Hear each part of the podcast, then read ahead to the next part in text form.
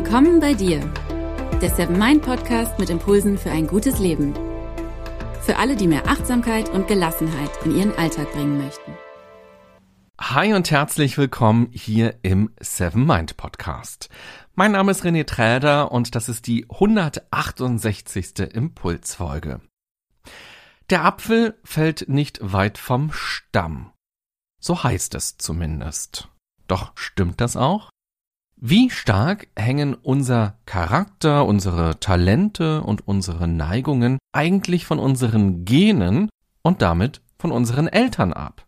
Schließlich haben wir unsere Gene ja von ihnen und tragen sie ein Leben lang in uns. In dieser Folge präsentiere ich dir ein paar überraschende Erkenntnisse. Ich stelle dir zwei Studien vor, die genau diese Frage mal untersucht haben. Und am Ende dieser Folge bekommst du außerdem noch eine Reflexionsübung von mir, die Lust macht, hoffe ich doch zumindest, sich selbst nochmal ein bisschen besser kennenzulernen. Diese Übung nutze ich auch gerne in Workshops, wenn ich über Achtsamkeit spreche und die Leute dazu motivieren möchte, dass sie sich mit sich selbst auseinandersetzen und sich eben auch mal fragen, was kann ich eigentlich verändern in meinem Leben, um ein bisschen resilienter zu werden? Was habe ich in der Hand? Wie viel bestimmen meine Gene? Und was kann ich eigentlich gestalten? Zum Einstieg kannst du dich ja schon mal fragen, zu wie viel Prozent dein Optimismus, also wie positiv oder wie negativ du auf die Welt, auf dein Leben, auf dich selbst blickst, durch deine Gene bestimmt wird. Und ich biete dir schon mal drei Antwortmöglichkeiten an. A.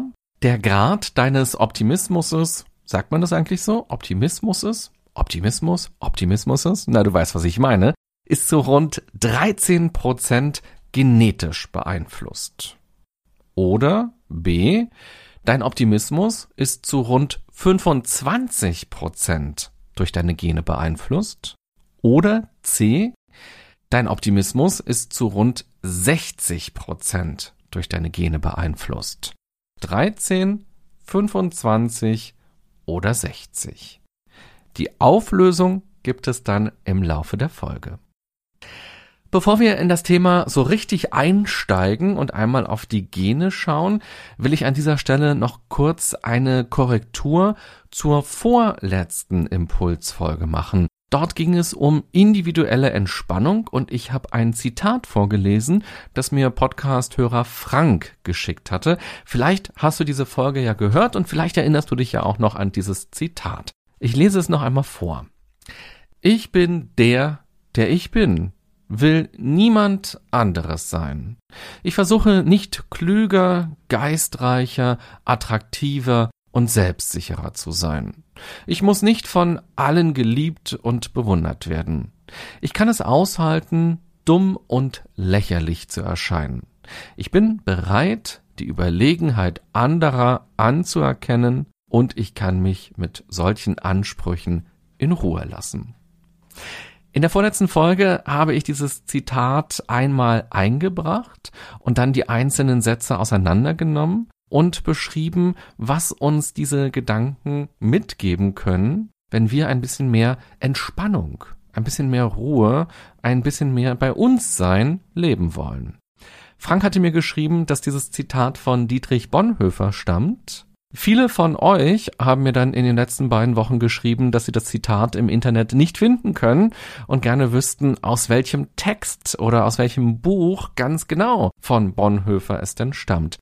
Also habe ich Frank nochmal angeschrieben und habe gefragt, ob er nochmal schauen kann. Und er hat nachgeschaut und dabei ist ihm allerdings aufgefallen, dass es gar nicht von Bonhoeffer ist, sondern dass dieses Zitat von Lutz Müller ist. Gefunden hatte Frank dieses Zitat wiederum in einem Buch von dem Therapeuten Uwe Böschmeier. Das Buch heißt übrigens Worauf es ankommt und das Zitat steht auf Seite 198 im Kapitel Ich-Bezogenheit überwinden. Also ein dickes Sorry von Frank und auch von mir für diese Verwirrung. Das Zitat bleibt aber trotzdem kraftvoll. Falls du es jetzt also gerade zum ersten Mal gehört hast, hör gerne mal in die vorletzte Folge rein. Da geht's dann ein bisschen genauer darum, wie wir dieses Zitat für uns auch nutzen können. Ja, und wer ist nun Lutz Müller, von dem ja dieses Zitat stammt? Er ist Professor für Psychologie und er hat mehrere Bücher geschrieben und dieses erwähnte Zitat, das stammt aus seinem Buch mit dem Titel Suche nach dem Zauberwort, Selbstverwirklichung und schöpferisches Leben. Und vielleicht hat die Verwirrung ja den schönen Nebeneffekt, nämlich, dass du nun von zwei Autoren gehört hast, die sich mit ganz spannenden Themen beschäftigen und du hast möglicherweise bald ein neues Buch auf deinem Nachttisch liegen, falls du denn einen Nachttisch hast, weil du vielleicht Lust hast, eines dieser beiden Bücher oder vielleicht sogar beide zu lesen. In diesem Sinne, viele Grüße an Lutz Müller und an Uwe Böschmeier. Wer sie kennt, darf Ihnen gerne auch diese beiden Podcast-Folgen zukommen lassen. Vielleicht freuen Sie sich ja dann sogar, dass Sie hier erwähnt worden sind. Man muss die Dinge eben positiv sehen, selbst wenn es Fehler gibt, wenn es Pannen gibt, da kann man oft auch eine positive Seite, einen positiven Aspekt entdecken. Aber wie viel Einfluss hat man eigentlich auf das positive Denken und wie viel beeinflussen unsere Gene 13 Prozent, 25 Prozent oder 60 Prozent? Dazu später mehr, sei noch ein bisschen gespannt. Starten wir doch einmal mit einer kleinen Genetik-Session. Wir hatten das ja alle mal in der Schule, aber das vergisst man natürlich auch schnell wieder, wenn man nicht jeden Tag damit zu tun hat.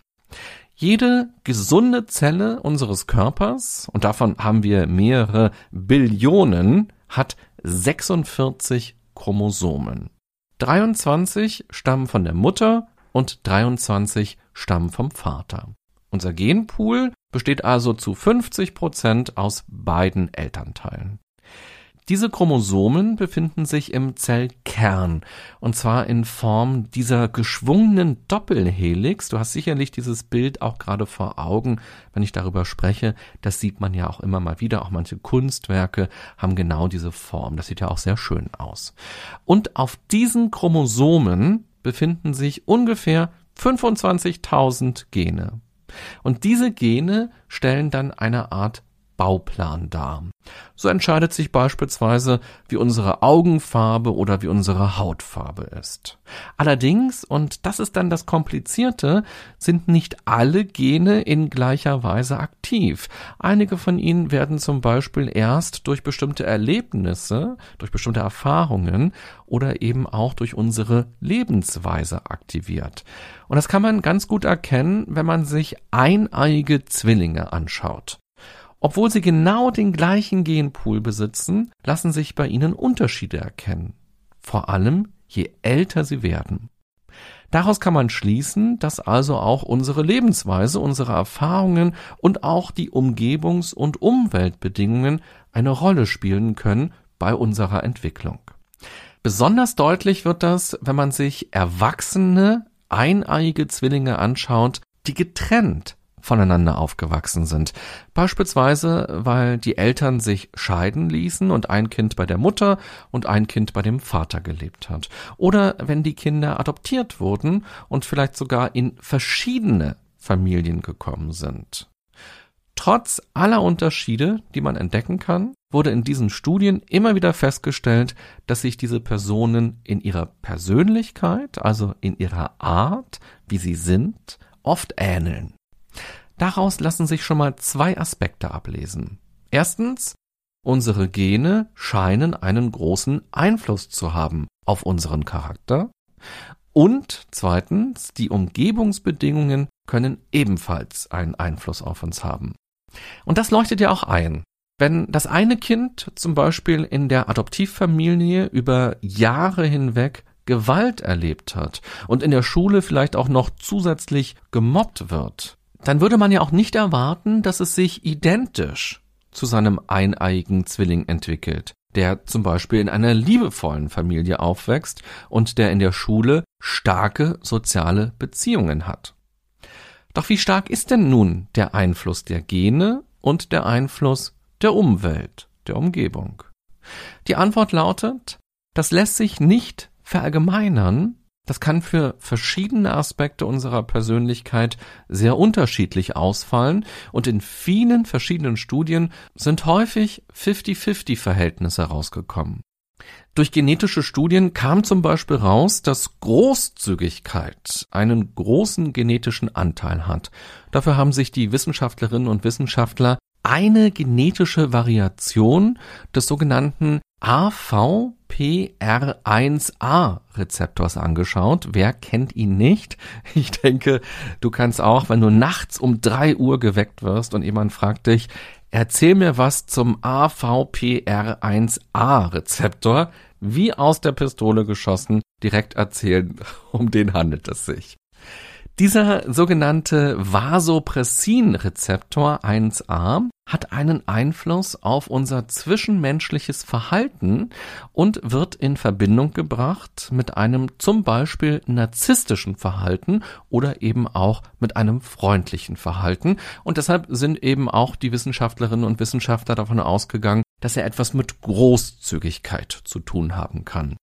Und die Studie lief so ab, dass ein spielerisches Experiment durchgeführt wurde. Eine Person bekam 100 Dollar und hatte die Aufgabe, das Geld mit einer anderen Person aufzuteilen. Und sie konnte aber frei entscheiden, wie sie das macht. Und wenn die andere Person mit dem Vorschlag einverstanden ist, dann bekommen beide ihren jeweiligen Anteil, so wie die erste Person das vorgeschlagen hat. Ist die andere Person aber nicht damit einverstanden, gehen beide leer aus. Wenn du nun also 100 Euro treuhänderisch bekommst und die mit mir teilen sollst, stellen wir uns das mal kurz vor. Ich gebe vielleicht auch gleich noch meine PayPal-Adresse durch. mal gucken, was demnächst dann auf meinem Konto so landet. Also, wenn du mit mir diese 100 Euro teilen sollst und aber leer ausgehst, falls ich den Vorschlag ablehne, ja, wie viel Geld würdest du mir also anbieten?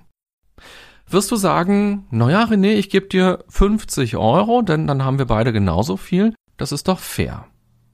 Vielleicht denkst du aber auch, na ja, wenn René aber Nein sagt, dann krieg ich ja auch nichts. Deshalb erhöhe ich mal die Wahrscheinlichkeit, dass er Ja sagt und ich biete ihm 60 Euro an, weil 40 Euro ist für mich immer noch super und wenn ich 60 sage, dann wird er das wahrscheinlich annehmen. Oder vielleicht denkst du, na ja, da ich ja den Auftrag bekommen habe, das Geld zu verwalten und René ja auch leer ausgeht, wenn er Nein sagt, biete ich ihm nur 40 Euro an, denn diese 40 Euro sind für ihn immer noch interessanter, als gar kein Geld zu bekommen, selbst wenn ich dann 60 Euro habe. Tja, jetzt bist du dran. Wie viel Geld wirst du mir auf mein PayPal-Konto überweisen. Du siehst auf jeden Fall an diesen Szenarien, es gibt hier keine Standardlösung. Menschen verhalten sich sehr verschieden. Denk auch mal an Verhandlungen bei eBay Kleinanzeigen oder an Gehaltsverhandlungen oder Honorarverhandlungen. In dieser Studie hat man auf jeden Fall festgestellt, dass die genetischen Unterschiede zu 50 Prozent etwas damit zu tun hatten, ob die Personen großzügiger waren oder nicht großzügiger waren. Und das ist doch ganz spannend. Und nicht großzügig zu sein, kann ja auch einen evolutionären Vorteil haben. Wir würden vielleicht spontan sagen, Mann, was für eine doofe Eigenschaft, wenn man nicht großzügig ist. Großzügig zu sein ist ja eben etwas Gutes für die Gemeinschaft, für das Miteinander, für eine stabile Beziehung, aber nicht so großzügig zu sein, sondern mit den Ressourcen eher sparsam umzugehen, kann eben auch ein Evolutionsvorteil bedeuten und kann deshalb auch genetisch total sinnvoll sein. Bevor ich dir gleich die Auflösung zum Optimismus erzähle, möchte ich noch einmal kurz zurückkommen zu den Genen, die wir von unseren Eltern bekommen haben. Du erinnerst dich ja, ich habe es gerade schon gesagt, du hast 23 Chromosomen von deinem Vater und 23 Chromosomen von deiner Mutter. Aber die jeweiligen Gene, die können sehr verschieden sein, die du bekommst. Es gibt rein rechnerisch rund 70 Billionen Varianten, wie du sein könntest. Das ist doch krass, oder? Weißt du, was ich meine? Du bist ja nicht einfach nur halb Mutter und halb Vater.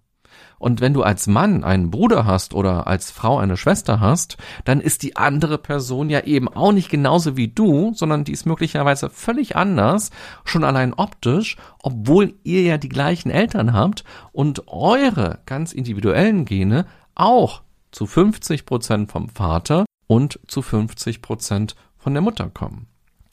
Aber es werden eben nicht immer die gleichen Gene vererbt auf diesen jeweils 23 Chromosomen. Daher kommen diese 70 Billionen Varianten, wie du rein theoretisch sein könntest. Das bedeutet, unsere genetische Ausstattung ist eine Art Lotterie. Und zumindest was unsere Gene angeht, da können wir unseren Eltern keine Vorwürfe machen. Sie können eben nur das weitergeben, was sie selber in sich haben. Das kann man ja übrigens auch mal metaphorisch betrachten, aber hier bei den Genen ist es ganz praktisch auch mal zu sehen. Und was sie an uns weitergeben, genetisch, das können sie ja auch nicht beeinflussen. Und das ist vielleicht auch gut so. Stell dir mal vor, du würdest rauskriegen, dass du so bist, wie du bist, weil deine Eltern dich so bestellt haben, dich so zusammenbauen ließen im Labor, weil sie gerne so ein Kind hätten, was genau so ist. Das wäre doch auch gruselig. Die vorhin schon erwähnten Zwillingsstudien sind auch interessant, wenn wir uns den Optimismus jetzt angucken. Eine Studie aus den 90er Jahren hat sich mehr als 500 erwachsene Zwillingspaare angeschaut und einige von ihnen waren eineiige Zwillinge und andere waren zweieiige Zwillinge. Einige der Personen wuchsen zusammen auf und einige wuchsen getrennt voneinander auf und einige wuchsen bei ihren leiblichen Eltern auf und andere bei ihren Adoptiveltern. Durch solche Studien lassen sich Unterschiede genauer zurückführen, entweder auf die Gene oder auf die Erziehung oder eben auf den Rest, also alle anderen Einflussfaktoren, die wir im Laufe unseres Lebens haben. Die Quizfrage war ja, zu wie viel Prozent hängt der Grad unseres Optimismus von unseren Genen ab? Zu rund 13 Prozent, zu 25 Prozent oder zu rund 60 Prozent. Wo hast du wohin gedanklich eingeloggt beim Günter Jauch? In dieser Studie kam raus, dass der Grad unseres Optimismus zu rund 13 Prozent von unserer Erziehung abhängt. Also von den direkten Bezugspersonen in unserer Kindheit und was wir also mit diesen Bezugspersonen Mutter, Vater oder Stiefvater, Stiefmutter erleben. Offen bleiben also noch das Tortenstück mit den 25 Prozent und das Tortenstück mit den 60 Prozent. Jetzt musst du dir einen Trommelwirbel vorstellen oder diese Wer wird Millionärmusik, wenn es spannend wird. Es kam raus, dass die genetische Ausstattung den Optimismus bei den mehr als 1000 Personen in dieser Studie zu rund 25 Prozent erklärt hat. Und damit hängen die rund 60 Prozent von vielen anderen Aspekten ab. Und dadurch können wir tatsächlich etwas dafür tun, um optimistischer zu sein. Auf mehr als die Hälfte unseres Optimismus haben wir also in gewisser Weise einen Einfluss. Das ist doch mal eine positive Nachricht, finde ich. Also, Fazit dieser Folge. Die Familie, aus der wir kommen, hat einen großen Einfluss darauf, wie wir aussehen. Haarfarbe, die Form unseres Munds, die Körpergröße, all das wird stark durch unsere Gene vermittelt. Und die haben wir eben zu 50 Prozent von unserer Mutter und zu 50 Prozent von unserem Vater. Wenn wir auf unsere Persönlichkeit schauen, also wie unser Charakter ist oder wie wir die Dinge um uns herum wahrnehmen und emotional reagieren, ist das nur noch zu einem gewissen Teil genetisch bedingt. Hier kann man sagen, dass unsere Gene eine Art Basis darstellen. Und dann kommen neben der Erziehung auch noch all die anderen Einflussfaktoren dazu, denen wir im Laufe unseres Lebens ausgesetzt sind. Dazu gehört in frühen Jahren die erweiterte Familie, vielleicht auch der neue Partner, die neue Partnerin der Eltern, die Schule natürlich, dann Freunde und auch weitere soziale Einrichtungen wie die Sportgruppe, der Chor, vielleicht auch ein Sozialarbeiter, eine Sozialarbeiterin und später natürlich auch die eigene Partnerschaft, die Freunde sowieso und dann auch die vielen Netzwerke, die wir haben, zum Beispiel eben auch im Job und die sozialen Settings, in denen wir eingebunden sind. Und dort können wir, gerade wenn wir an den Optimismus denken, positive und negative Erfahrungen machen. Und wir können vielleicht auch erleben, dass es trotz negativer Erfahrungen weitergeht und auch wieder gut wird und auch wieder schön wird. Und wir können für solche positiven Erfahrungen und Erkenntnisse auch viel selber tun. Zum Beispiel, indem wir uns konstruktiv und bewusst mit uns selbst befassen, an uns arbeiten, meditieren, achtsamer leben, ein Coaching oder eine Therapie machen und so weiter. Meine wichtigste Message in dieser Folge ist deshalb für dich, egal wie du aufgewachsen bist, egal aus was für einer Familie du kommst, du bist eine eigenständige Person, die zwar ein gewisses genetisches Erbe in sich trägt, das sich nicht einfach abschütteln lässt, aber deine Art zu denken, deine Art zu fühlen und deine Art, dich zu verhalten, kannst du zu einem großen Teil selbst mitbestimmen. Wenn du also in einer liebevollen Familie aufgewachsen bist, dann freu dich, dass in dir quasi schon ganz viel Resilienz steckt, einfach durch deine Gene. Und wenn das nicht der Fall war, dann mach dir bewusst, dass du dich Tag für Tag dazu entscheiden kannst, bewusst anders zu sein und dadurch neue positive Erfahrungen möglich machst. Gerade die Ergebnisse beim Optimismus finde ich stark. Gene und Erziehung machen zusammen weniger als 40 Prozent aus. 60 Prozent des Optimismus hat nichts mit unserem familiären Hintergrund zu tun. Und diese Erkenntnis lässt sich auf viele andere Aspekte in uns übertragen. Vielleicht hast du ja Lust, gleich nach der Folge dir zu diesen Aspekten, die dir gerade oder ganz grundsätzlich in deinem Leben wichtig sind, ein paar reflektierende Gedanken zu machen. Ich möchte dir dafür gerne eine Übung vorstellen. Und da darfst du auch ganz unwissenschaftlich einmal rangehen. Da musst du jetzt nicht erst eine Genstudie machen, Vielleicht nervt dich ja bei dir selbst dein Ordnungsfimmel oder dein Perfektionismus, deine Unpünktlichkeit oder vielleicht, dass du schüchtern bist oder dass du bindungsängstlich bist. Gehen wir mal vereinfacht davon aus, dass es immer diese drei großen Einflussfaktoren gibt. Die Gene, die Erziehung und alle anderen Erlebnisse und Erfahrungen, die wir im Laufe des Lebens machen. Wie stark würdest du, wenn du an deine Eltern denkst, sagen, dass zum Beispiel deine Schüchternheit genetische Ursachen haben kann? Wie stark könnte prozentual gesehen die Art, wie du erzogen worden bist, hineinspielen? Und welche weiteren Aspekte, die du durch die Schule oder die Arbeit, die Freunde oder auch durch bewusstes Training erlebt hast, erfahren hast, spielen wohl eine Rolle dabei, wenn du besser verstehen willst, wieso du so schüchtern bist, wie du bist. Da kannst du dir gerne mal so ein Kreisdiagramm machen und drei Tortenstücke zeichnen.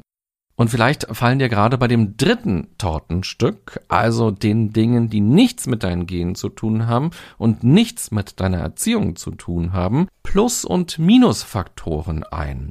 Also ganz konkret, gab es mal in der Schule eine Situation, wo dich alle ausgelacht haben, als du vorne standest und einen Blackout hattest. Und hat vielleicht sogar der Lehrer oder die Lehrerin mitgelacht und das war so extrem peinlich für dich, dass du am liebsten im Erdboden versunken wärst und dadurch ist deine Schüchternheit nochmal in besonderer Weise verstärkt worden.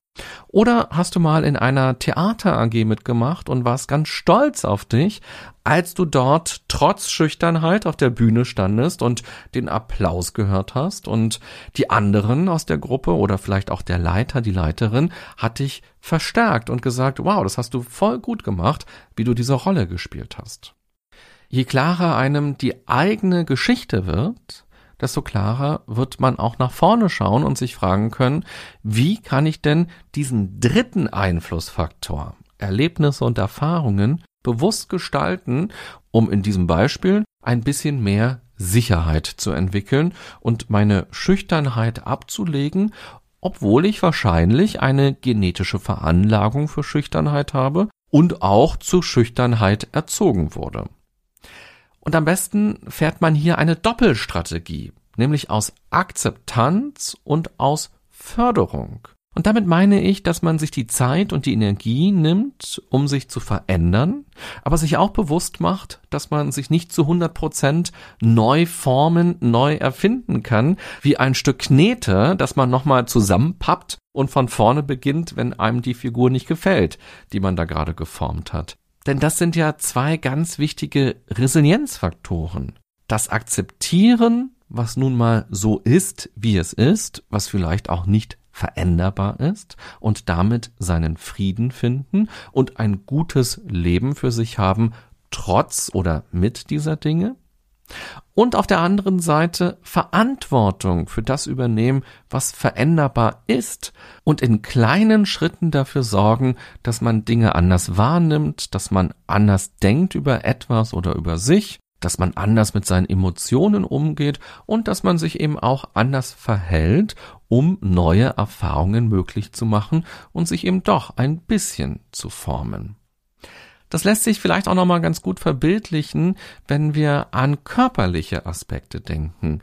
Wenn wir zum Beispiel eine eher schlechte Sehkraft vererbt bekommen haben, dann sind wir nicht dazu verdonnert, uns an jeder Ecke die Nase zu stoßen, sich aber nur über die Gene zu beschweren, dass eben alle in der Familie so schlecht gucken können, bringt ja gar nichts. Wenn wir aber eine Brille oder Kontaktlinsen nutzen, können wir unsere genetische Ausstattung kompensieren. Mit der Brille können wir besser sehen, das tut dann unserer Nase gut. Und wenn wir die Brille absetzen oder wenn wir keine Brille nutzen, aus welchen Gründen auch immer, naja, dann gehen wir eben ein bisschen verschwommen durch die Welt. Was muss ich akzeptieren? Was kann ich verändern? Diese beiden wichtigen Fragen möchte ich dir gerne mitgeben, wenn du Lust hast, diese Übung zu machen und frage dich vor allem mal, diese drei Tortenstücke, wie setzen die sich bei dir zusammen, bei genau dem Aspekt, der dich beschäftigt? Ich wünsche dir gute Erkenntnisse bei meiner kleinen Reflexionsübung und eine gute und achtsame Zeit als die eine Variante von 70 Billionen Möglichkeiten, wie du rein genetisch sein könntest. Bis bald, bye bye, sagt René Träder.